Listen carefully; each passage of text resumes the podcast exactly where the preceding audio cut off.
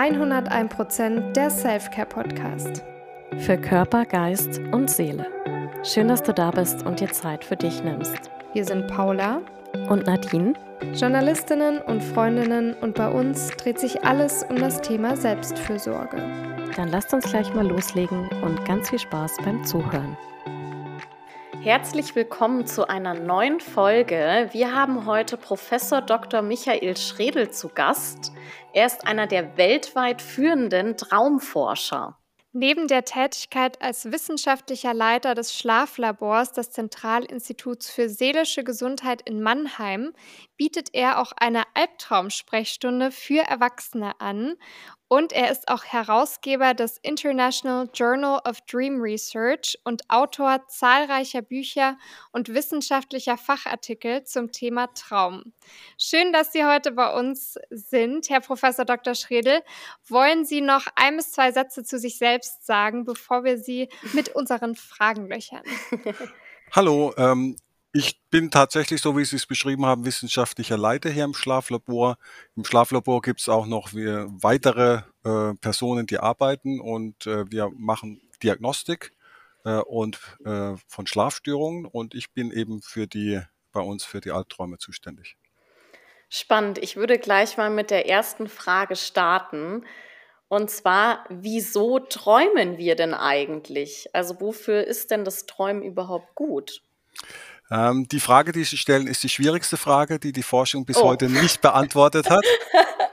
ähm, Schwierigste und, gleich zuerst. Und zwar, ja, dann ist sie schon mal vom Tisch, das ist ganz gut.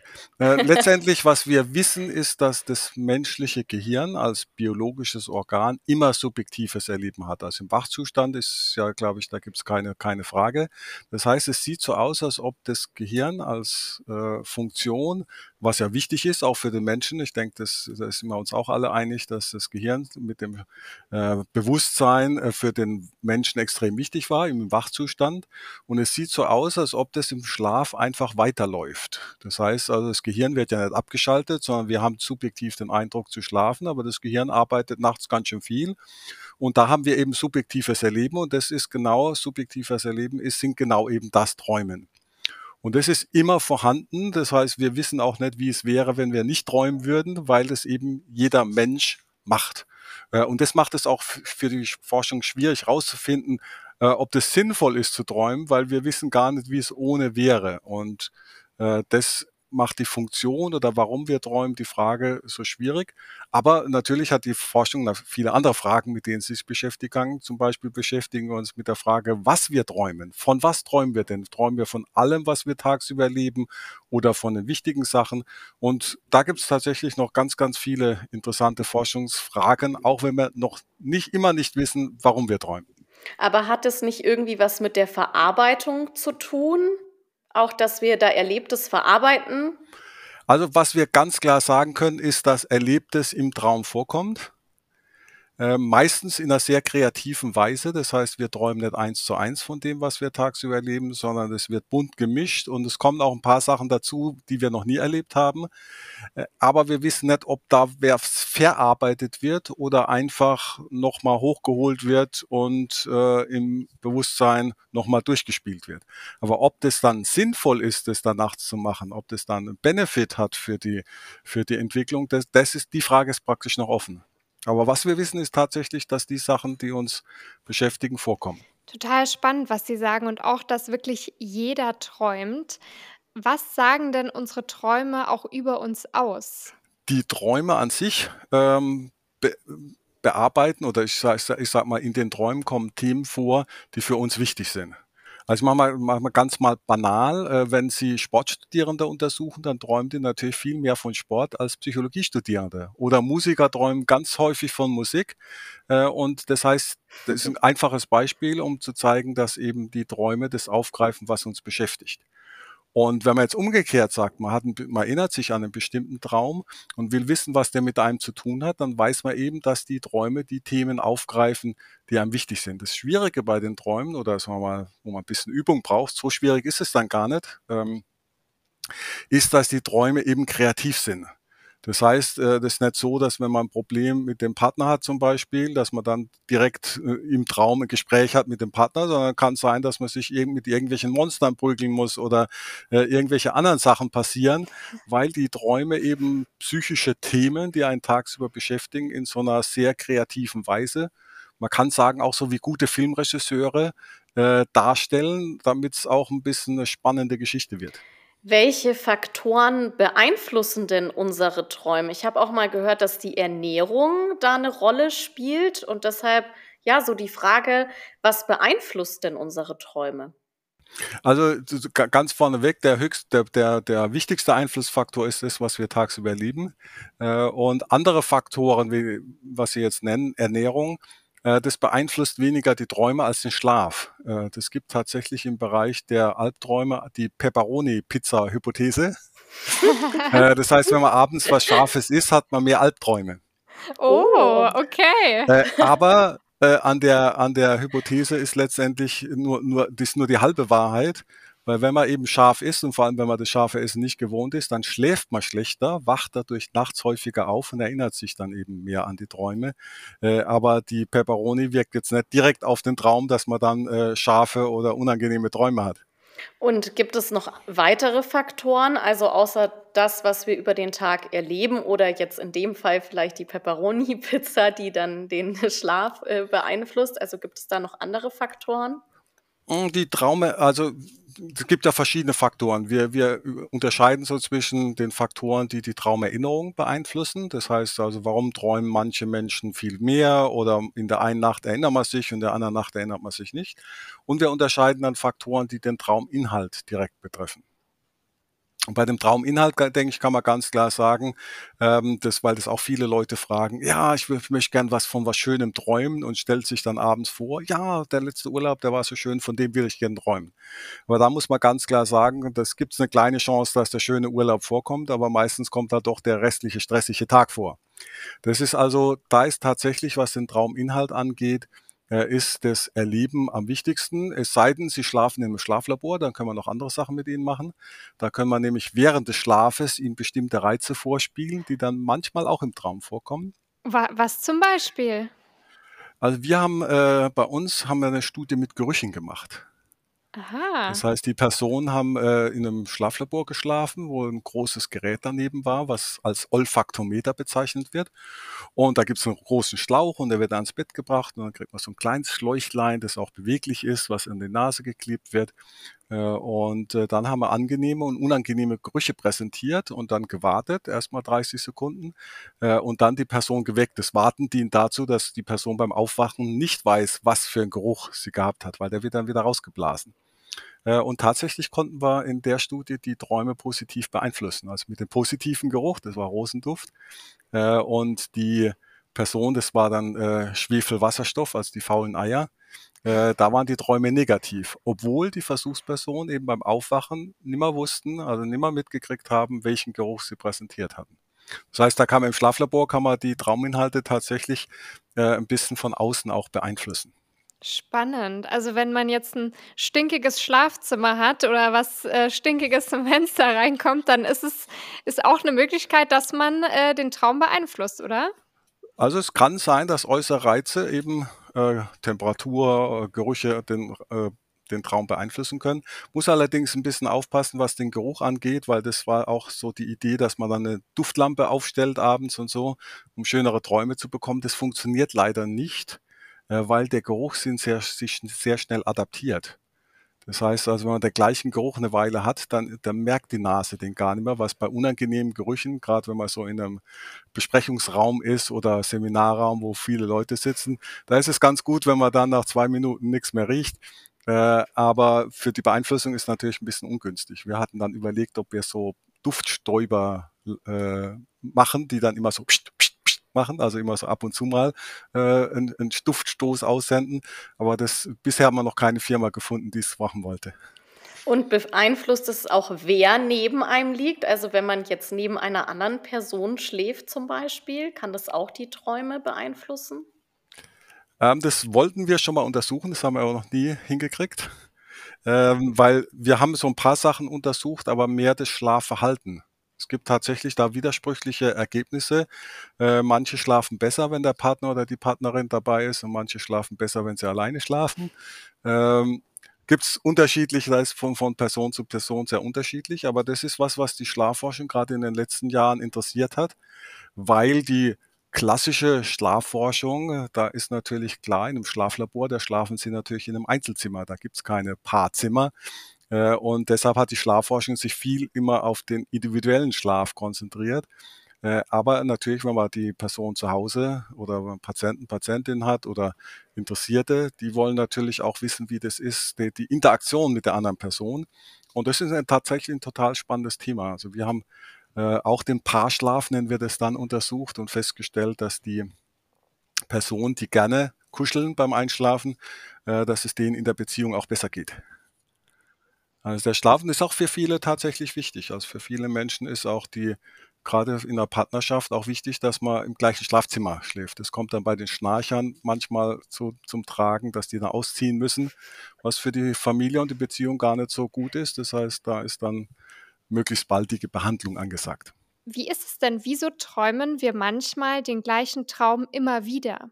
Die Wiederholungsträume, meistens muss man sagen, sind die Wiederholungsträume eher negativ getönt. Also ist nicht der, sonst würden sich, glaube ich, die meisten Leute freuen, wenn sie Wiederholungsträume hätten äh, sind meistens negativ getönt und die Grundidee ist, äh, dass bei Wiederholungsträumen eben ein Thema aufkommt, ein psychisches Thema im Traum dargestellt wird, was die Person im Wachzustand nicht gelöst hat. Ich vergleiche das ganz gern, da kann man sich anschaulich, äh, anschaulicher machen, ist äh, mit Prüfungsangst. Wenn Sie im Wachzustand Prüfungsangst haben, dann haben Sie jedes Mal, wenn eine Prüfung kommt, haben Sie furchtbare Angst und äh, denken, können nicht schlafen und dies und jenes. Ähm, wenn Sie aber dann zu einem Psychotherapeuten oder Therapeutin gehen und die machen Entspannungstechniken, Vorstellungsübungen. Also es gibt relativ gute Methoden, die Prüfungsangst äh, wegzubekommen. Und wenn Sie das einmal gemacht haben, also neue Fähigkeiten erlernt haben, ist die Prüfungsangst weg. Und so kann man sich das bei Wiederholungsträumen auch vorstellen. Das heißt, wenn ich was Neues gelernt habe, dann verschwinden die Wiederholungsträume. Die einzige Schwierigkeit oder was bei der Sache schwierig ist, ist die, natürlich die Frage, welche Eigenschaft oder welche Fähigkeit wird in dem Prüfungstraum, äh, in dem Wiederholungstraum angesprochen. Und da gibt es natürlich dadurch, dass es so viele verschiedene Wiederholungsträume gibt, gibt es natürlich auch ganz unterschiedliche äh, Zusammenhänge mit der Person. Da müsste man dann praktisch so ein bisschen einsteigen in die Themen, die es da so gibt, äh, weil die eben mit unterschiedlichen Fähigkeiten dann zusammenhängen. Verstehe, weil manchmal denkt man sich ja auch, jetzt habe ich schon wieder irgendwie die Verfolgungsjagd oder jetzt bin ich schon wieder an Ort X. Man kann es aber dann gar nicht so herausfinden selbst, was das eigentlich bedeutet, weil es natürlich nicht direkt aufs Leben übertragbar ist. Genau, also es gibt viele Träume, wo man ganz froh ist, dass die im Wachleben nicht vorkommen können. Äh, Sie haben jetzt den Verfolgungstraum angeschaut äh, oder äh, erwähnt. Da ist es tatsächlich so, dass der Verfolgungstraum relativ häufig vorkommt. Also viele Menschen berichten Verfolgungsträume. Und die Grundidee beim Verfolgungstraum ist, dass sie Angst haben und weglaufen. Sonst wäre es kein Verfolgungstraum. Und, bei, und dieses Muster, ich sage dazu auch gern Grundmuster, ist eben Vermeidung. Das heißt, wenn Sie im Wachzustand irgendwas Unangenehmes haben und denken, das will ich aber morgen machen oder nächste Woche, dann vermeiden Sie. Und äh, im Verfolgungstraum ist praktisch dieses Vermeiden, also Angst haben und weglaufen, in einer dramatisierten, überspitzten Version dargestellt und da Vermeiden im Wachzustand auch häufiger vorkommt, gibt es eben auch häufiger Verfolgungsträume. Aber der Traum sagt dann, es ist sinnvoll, weil das, der Verfolgungstraum sagt natürlich auch ganz klar, weglaufen bringt nichts. Man hat ja immer mehr Angst dann und der Verfolger wird schneller und so weiter. Das heißt, der Verfolgungstraum, wenn er wiederkehrend auftritt, sagt, jetzt geht's mal darum, der Angst ins Auge zu schauen, also aktiv zu werden und das kann man tatsächlich auch direkt mit der Traumsituation üben. Und wenn man erstmal die Einstellung hat, okay, wenn ich Angst habe, dann gucke ich erstmal, was ich tun kann, bevor ich weglaufe. Äh, und dann verschwinden die Träume tatsächlich.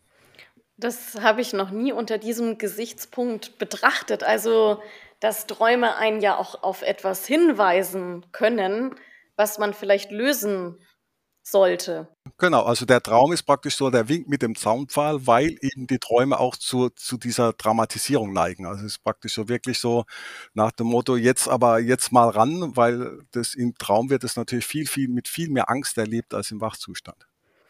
Was ich mich auch gefragt habe, ist, manchmal kann man sich ja an Träume erinnern und manchmal nicht.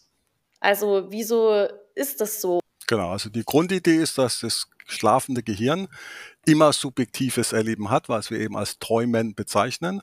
Und wenn man aufwacht, ist halt die große Kunst, kann ich mich an das erinnern nach dem Aufwachen, was ich vor dem Aufwachen erlebt habe. Und es ist ganz unterschiedlich. Äh, es hängt ein bisschen damit zusammen, äh, wann man aufwacht, also wie lange man geschlafen hat und aus welchem Schlafstadium man aufwacht, weil wenn man aus dem sogenannten REM-Schlaf aufwacht, also mit dem Rapid Eye Movement Schlaf, äh, dann ist die Traumerinnerung relativ gut. Wenn man jetzt aber relativ kurz schlafen kann, also wenn man nur fünf Stunden schlafen darf, dann wacht man so halb aus dem Tiefschlaf auf und dann hat man geringere Chancen. Äh, und kreative Menschen erinnern sich ein bisschen besser, auch Frauen erinnern sich ein bisschen besser als Männer an Träume. Aha, okay. Aber äh, wir haben auch versucht herauszufinden, warum das so ist. Äh, und wir haben festgestellt, dass eben äh, schon Mädchen, also wir haben eine Stichprobe von Zwölfjährigen gehabt, dass die sich schon mhm. mehr über mhm. Träume unterhalten. Das heißt, die haben ein größeres Interesse. Und das scheint auch der Hauptfaktor zu sein, der die Traumerinnerung beeinflusst. Das heißt, wenn mich Träume interessieren, vielleicht sogar, äh, dass man irgendwie sich ein Traumbuch daneben legt und das aufschreiben will oder aufdiktieren will, äh, aufsprechen will, äh, dann kann die Traumerinnerung massiv gesteigert werden. Also es ist der Hauptfaktor scheint er zu sein, ob will ich mich nach dem Aufwachen an Träume erinnern, nimmt man sich da noch ein bisschen Zeit, denkt, ob was gewesen ist, wiederholt es nochmal, wenn man sich an was erinnert und äh, kann das dann erzählen, aufschreiben oder aufsprechen. Äh, und dann kann es das sein, dass man wirklich so äh, auch Personen, die fast nie Träume erinnern, relativ schnell dann ganz schön viel Material liefern, was für uns als Traumforscher natürlich sehr gut ist. Sie haben jetzt gerade das Traumtagebuch angesprochen, finde ich auch super spannend. Und da haben Sie ja auch schon sehr viel Erfahrung damit, oder? Was ist es denn eigentlich, ein Traumtagebuch? Und ähm, was kann man damit genau machen? Hm, also das Traumtagebuch ist, ist natürlich kein fester Begriff, sondern es ist letztendlich ein äh, weiß, weißes oder ein nicht beschriebenes Buch, in dem man eben jeden Morgen äh, Träume einträgt oder nach, nach jeder Nacht, an der man sich an Träume erinnern kann. Ich selber mache das äh, schon seit vielen Jahren, also seit 1984. Äh, wow. Und bin jetzt bei fast 18, bei fast 18.000 Träumen. Wow.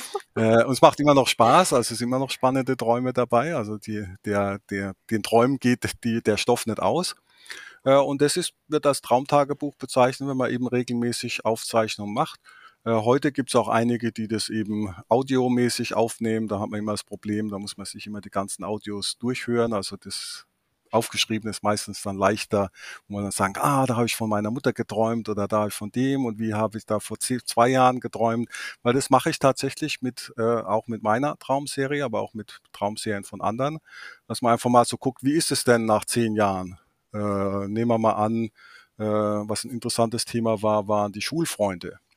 Da habe ich nach der Uni, äh, nach, nach dem Abschluss, nach dem Abi gar nicht so viel Kontakt gehabt, aber trotzdem sind die noch relativ häufig in den Träumen aufgetreten. Und dann kann man gucken, in welchem Kontext treten die auf, hat man ein gutes Verhältnis zu denen oder wie war das in der Schule mit denen, ist es dann im Traum immer noch so. Das heißt, man kann einfach so gucken, wie, wie was so in der Psyche alles so abläuft. Und das ist natürlich äh, viel spannender, wenn man viele Träume hat. Es ist ja jetzt auch so, dass wir nicht nur schöne Sachen träumen, sondern es kommt ja auch immer wieder zu Albträumen. Warum haben wir Albträume? Also woher kommt das denn? Also Albträume definieren wir als äh, Träume, die so stark negativ sind, dass man sogar davon aufwachen kann. Also ein Klassiker ist eben der Falltraum. Man fällt ins Bodenlose und irgendwie, bevor man unten aufschlägt, wacht man auf. Das heißt also, letztendlich ist es eine Art von Schlafstörung, ähm, und es wird auch als sogenannte Parasomnie bezeichnet. Ähm, aber man muss natürlich erstmal abschätzen, okay, habe ich jetzt einmal im Jahr einen Albtraum und dann denkt man, okay, das war unangenehm. Äh, oder ist es, was wir dann als Albtraumstörung bezeichnen, dass die Albträume so häufig sind, dass die Person auch wirklich belastet ist. Und da ist so der, die Faustformel, die wir verwenden, ist, sind Albträume, die einmal pro Woche oder häufiger auftreten dann haben die meisten Leute, finden das nicht so gut. Die denken dann lieber, äh, wenn ich keine Albträume hätte, wäre das besser. Äh, und die Ursache äh, für Albträume, also für häufige Albträume vor allem, ist so ein Veranlagungsstressmodell. Also wir wissen, dass es Personen gibt, vor allem die kreativen, sensiblen Personen, die eher unter Albträumen leiden. Aber wir wissen auch, dass so der klassische Stress, äh, egal was für Stressoren, Faktoren, auch da die Albtraumhäufigkeit, als bei unseren äh, Studierenden Stichproben war das immer so, wenn die viel, aktuell viel Stress hatten, sowohl unimäßig oder privat, dann haben die einfach in der Phase auch mehr Albträume erlebt.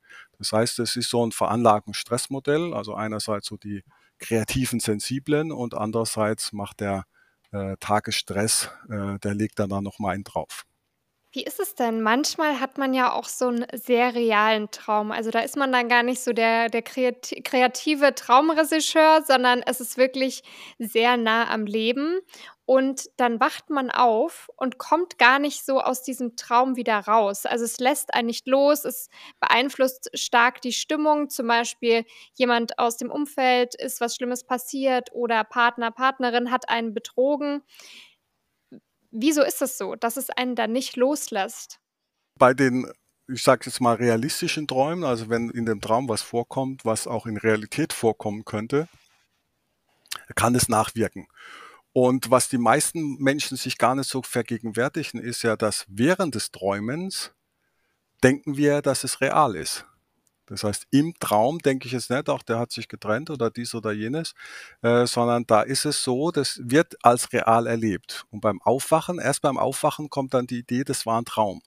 Aber wenn das ein Thema ist, was einen so und so schon sehr beschäftigt, dann bleibt es natürlich erstmal hängen ob das ein Verlust von einer nahestehenden Person ist oder eine andere, andere Sache, dann bleibt es erstmal hängen und es dauert dann eine ganze Weile, bis dann das Wachbewusstsein denkt, okay, das war ein Traum, dieses Erlebnis, gerade wenn es emotional intensiv ist, das war ein Traum äh, und muss dann gucken, wie, wie erlebe ich denn die gleiche Situation im Wachzustand und muss das erstmal ein bisschen abgleichen, äh, bis man dann wieder das Gefühl hat, okay, das war ein intensives Erlebnis, das in der Traumwelt passiert ist. Und äh, da ist das, das ist meine Einstellung zu dieser Situation im Wachzustand. Aber je realistischer der Traum ist, desto schwieriger ist es manchmal für, die, für das Bewusstsein, das auseinanderzuhalten. Da ist dann natürlich auch eine spannende Frage, kann ich meine Träume steuern? Und was genau ist denn mit luziden Träumen gemeint? Die luziden Träume, im Deutschen werden die auch als Klarträume bezeichnet äh, sind Träume, in denen man bewusst ist, dass man träumt. Also während des Traums weiß man, dass man träumt und das ist ein Zustand äh, nach unseren Studien, den 50 Prozent aller Menschen schon mindestens einmal erlebt haben. Aber man muss auch dazu sagen, die häufigen Klarträumer oder luziden Träumer, die sind relativ selten. Also es ist schon ein besonderer Zustand und es ist tatsächlich so, man ist in der Traumwelt und weiß, dass es eine Traumwelt ist. Und die Personen, die da so ein bisschen geübt oder die geübt sind und äh, den Zustand kennen. Zum Beispiel Sie, oder? Ich habe, äh, ich gehöre nicht zu den vielen luziden Träumern, aber ich habe tatsächlich vor vielen Jahren mich mal äh, intensiv damit beschäftigt und gelernt, wie man die Häufigkeit der luziden Träume erhöhen kann. Und also ich gehöre zu, ich würde sagen, ich gehöre noch immer vielleicht fortgeschrittene Anfänger. Äh, und äh, was macht total Spaß, weil dann, wenn man weiß, dass es ein Traum ist, dann kann man einfach mal in die Luft springen und wegfliegen. Das heißt also, man kann, es gibt Leute, die können auch die ganze Umgebung beeinflussen. Bei mir war es eher so, ich kann das beeinflussen, was ich mache. Und dann kann man sagen, okay, jetzt habe ich irgendwie, suche ich mir eine hübsche Frau oder ähnliche Sachen. Also da kann man praktisch alles, alles, was einem so einfällt, umsetzen. Ob das dann immer funktioniert, ist nochmal eine andere Sache. Da braucht man dann mehr Übung aber man hat praktisch in der, in der, in dem luziden Traum mehr Freiheiten, was man alles machen kann. Weil man eben weiß, es ist ein Traum und da kann man, da ist mehr möglich als im Wachzustand. Aber kann das dann jeder? Ähm, das haben wir, die Frage ist noch nicht ganz geklärt. Äh, wir wissen, äh, dass es relativ selten vorkommt in der Allgemeinbevölkerung, hatte ich ja gesagt. So 50 Prozent hatten noch nie einen luziden Traum. Wir kennen einige Techniken, mit denen man die Häufigkeit des luziden Träums steigern kann. Äh, und viele können auch die äh, Häufigkeit steigern. Mir ist es auch gelungen, aber viel Übung war notwendig, muss ich ja ganz ehrlich sagen. Äh, aber wir wissen noch nicht, ob das alle können. Wir denken mal, wenn, man, wenn, wenn sie motiviert genug sind, dann schaffen das alle. Aber es gibt ähm, auch viele Klartraumforen oder Foren zu luziden Träumen, wo es tatsächlich auch viele gibt, die schon einiges versucht haben, ohne dass es geklappt hat. Da gibt's doch auch diesen Film, der heißt doch Inception oder so, oder? Wo die sich so Traumwelten selber erschaffen. Also Inception, der ist, liegt schon eine Weile zurück, der ist ja 2010 erschienen. und hat auch das Interesse an luziden Träumen massiv stimuliert. Also da gab es in den Internetforen, YouTube-Videos, Bücher sogar. Also gab es ganz viel zum luziden Träumen. Mal ganz ehrlich ist, ist hat es, der Film Inception gar nichts mit dem Träumen zu tun. Aber es ist trotzdem sehr gut und empfehlenswert für, für die, die sich interessieren, weil das Problem war beim Inception, dass ja die, das keine normalen Träume waren, sondern die haben ja so ein Medikament verwendet äh, um da in diese Traumwelten äh, abzusteigen. Und das würde ich auf keinen Fall empfehlen, weil da äh, ist tatsächlich auch eine Frage, die wir häufiger bekommen, hat es luzide Traum, Träumen Nebenwirkungen, unerwünschte. Äh, und ich denke, dass es, äh, dass die positiven viel überwiegen, weil man da tatsächlich äh, neues Bewusstsein, neuer Bewusstseinszustand hat, ohne dass man irgendwas einnehmen muss. Also man wacht morgens auf und ist genauso frisch und munter, wie wenn man keinen luziden Traum hatte. Das haben wir nachgewiesen. Und dann kann man experimentieren und lustige Sachen machen, ohne dass man irgendwie einen Krater hat oder irgendwelche schlechten äh, nachfolgende Na Nacheffekte. So ist sogar so, dass die, das hat eine andere Gruppe gezeigt, dass wenn man luzide träumt, dass man sich dann morgens auch gut fühlt, weil man einfach so, ah, das war ein toller Traum und dann geht man ganz anders in den Tag hinein. Ja, apropos, weil Sie das gerade ansprechen, dass man dann ganz anders in den Tag hineingeht. Also beeinträchtigen denn Träume auch unseren Schlaf und dann eben auch irgendwie unser Wohlbefinden, sage ich mal, unsere mentale Verfassung auch? Äh, tatsächlich können Träume sowohl in die eine als auch in die andere Richtung sich auswirken. Äh, besonders deutlich wird es natürlich bei Personen, die unter Albträumen leiden. Also ich hatte mal eine junge Dame in der Albtraumsprechstunde, die hat versucht, über mehrere Monate den Schlaf zu vermeiden, weil sie halt, die hat so Horror, Movies, Movie-Albträume gehabt und wollte die vermeiden. Aber das funktioniert natürlich nicht. Und die meisten Personen, die eben mit Albträumen zu tun haben, schlafen auch schlechter, weil so einfach der Schlaf unruhiger ist. Das ist so, so die negative Seite. Deshalb empfehlen wir natürlich auch immer, wenn man Albträume hat, häufigere Albträume, dass man da eine Behandlung aufsucht, weil wir können die Albträume sehr, sehr gut und sehr einfach behandeln.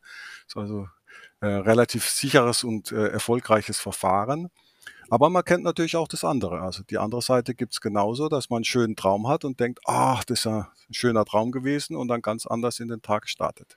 Wir kennen das ja auch alle, dass man in der Früh aufwacht und man hat was geträumt und dann googelt man erstmal, okay, was bedeutet mein Traum? Und wir haben uns dann eben gefragt, ähm, was sind denn eigentlich so die häufigsten Träume und ihre Bedeutung? Da gab es vor kurzem mal, ich habe nicht alles im Kopf, aber ich glaube, Schlange war einer von den top, top gegoogelten Traumsymbolen.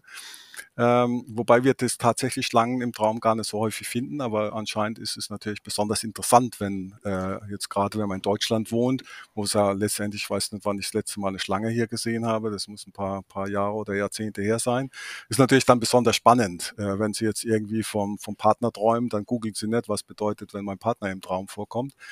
Äh, das heißt also, es gibt äh, tatsächlich eben vor allem, wenn man also bestimmte Traumthemen, die einen besonders interessieren, warum man sowas träumt, weil sie eben auch ungewöhnlich sind. Und ein äh, Traum, äh, der jetzt in Deutschland relativ häufig vorkommt, da haben wir tatsächlich auch Daten dafür aus einer repräsentativen Studie, ist zum Beispiel der Falltraum. Äh, der Falltraum ist, äh, man sitzt, steht halt irgendwo hoch oben und dann fällt man runter. Äh, und in der Regel fällt und fällt und fällt und fällt, fällt man und irgendwann wacht man auf. Also der Traum äh, endet mit dem Aufwachen. Jetzt kann man natürlich fragen, warum haben die Leute Fallträume? Das macht ja gar keinen Sinn. Also, also das hat mit meinem Wachzustand nichts zu tun. Also das habe ich noch nie erlebt, glücklicherweise, weil sonst wird man da dann irgendwie aufkommen und nichts mehr erzählen können. Äh, aber die Grundidee ist, weil Träume eben, gerade die Angstträume, alles, was so tagsüber passiert, so äh, emotional intensiviert darstellen, dass es äh, ein bestimmtes Gefühl ist, was im Traum wichtig ist und der Traum das dann dramatisiert, wie so ein guter Filmregisseur. Ich mache ganz gern das Beispiel, wenn Sie selbst eine Filmregisseurin wären äh, und hätten jetzt die Aufgabe bekommen, Sie sollen jetzt für das Publikum, also für die Zuschauer, Zuschauerinnen, eine Situation darstellen, in der es klar ist, dass dir die Person, also der, der Schauspieler oder die Figur im Film, totale Hilflosigkeit empfindet. Also ist praktisch in einer Situation, wo von außen klar sichtbar ist, die Person ist hilflos, da geht gar nichts. Da würde sich so eine Fallsituation eignen. Das heißt also, der, der guter Filmregisseur oder eben in dem Fall der Traumregisseur, der wählt diese Situation, um zu sagen, aha, es geht um das Thema sich hilflos fühlen. Und das ist natürlich was, was im Wachzustand auch vorkommt. Da gibt es schon mal die ein oder andere Situation, wo man nicht mehr so richtig weiß, was mache ich denn jetzt noch? Ich habe schon alles probiert. Das heißt, im Wachzustand gibt es dieses kleine Gefühl der Hilflosigkeit und in einem, in einem Falltraum ist es praktisch dann so die, die absolut höchste, die intensivste Variante, die sich das Traum-Ich oder der, der Traumregisseur ausdenken kann. Was ist, wenn jemand mit dem Messer auf mich losgeht? Flugzeugabsturz wahrscheinlich auch, was wahrscheinlich ähnlich zum, zum Falltraum möglicherweise ist, aber auch ähm, skurrile Sachen. Also haben Sie da einfach noch ein paar Beispiele und was es dann bedeutet?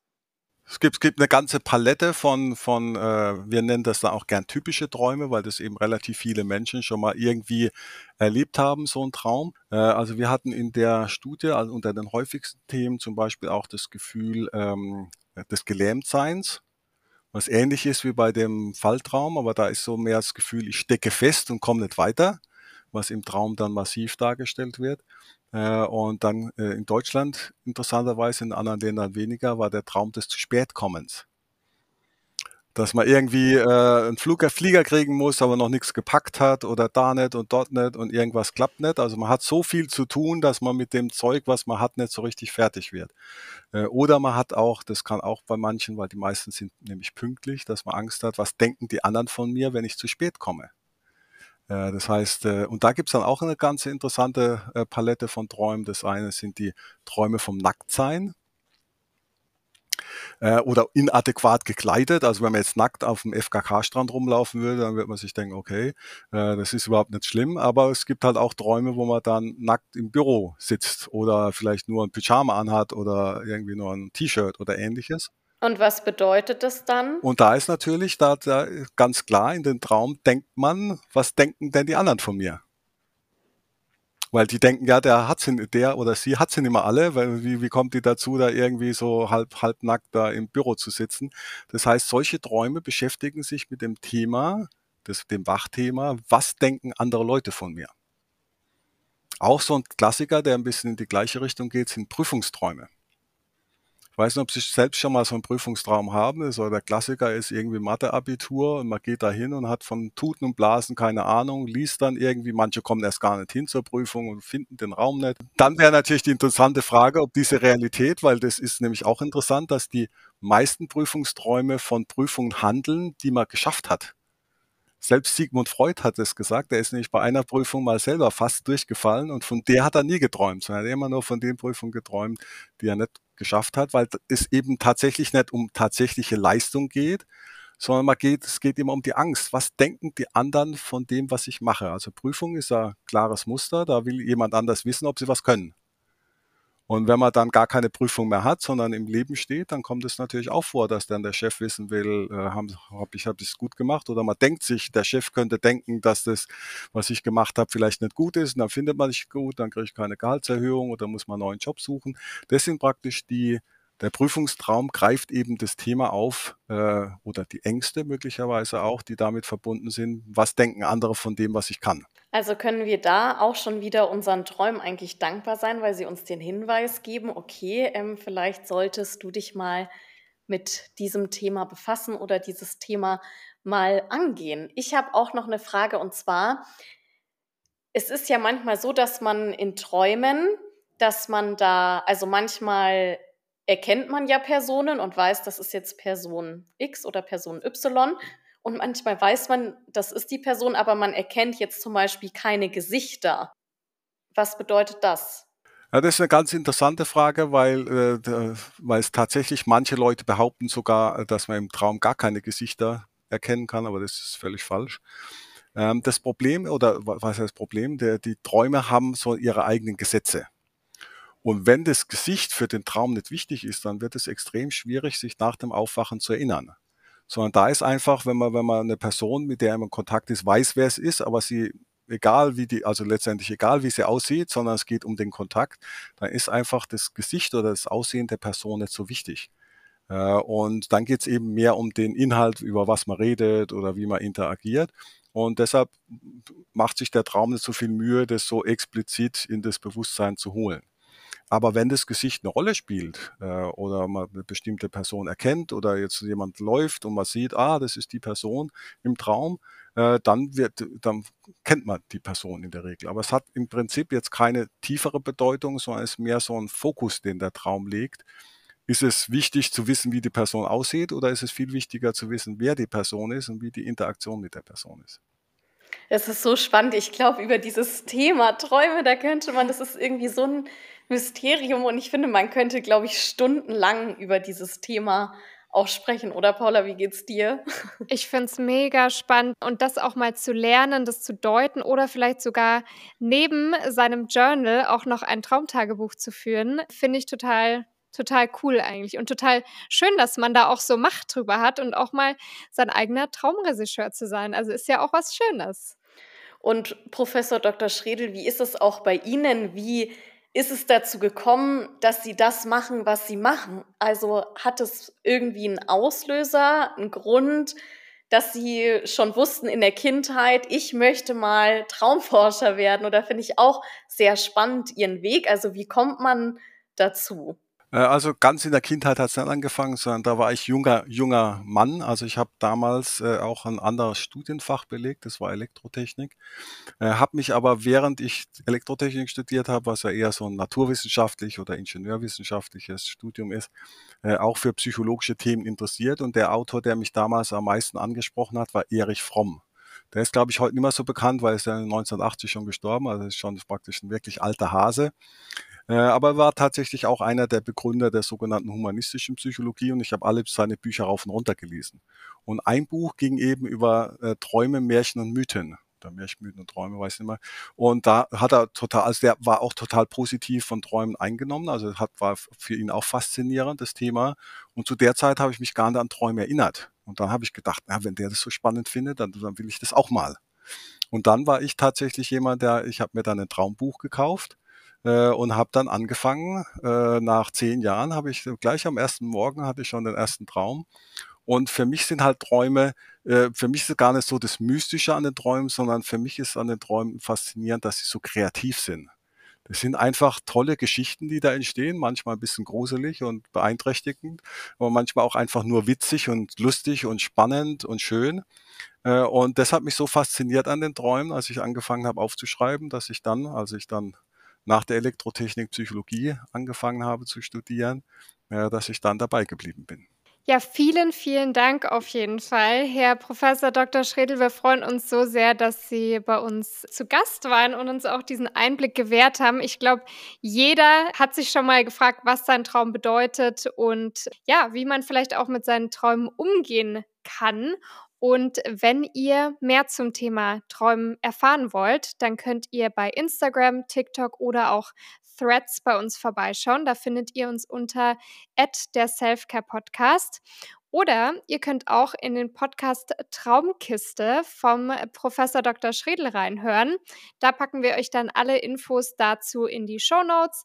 Da könnt ihr einfach draufklicken und dann werdet ihr da ganz bald äh, noch mehr Infos bekommen. Vielen Dank, dass Sie unser Gast waren. Ja, ich, ich danke für die Einladung und wünsche natürlich allen, die jetzt zugehört haben, viele schöne und spannende Träume. Schön, dass es dich gibt und dass du dich mit dem Thema Selfcare beschäftigst. Bis zum nächsten Mal bei 101% der Selfcare Podcast für Körper, Geist und Seele. Deine Paula und Nadine.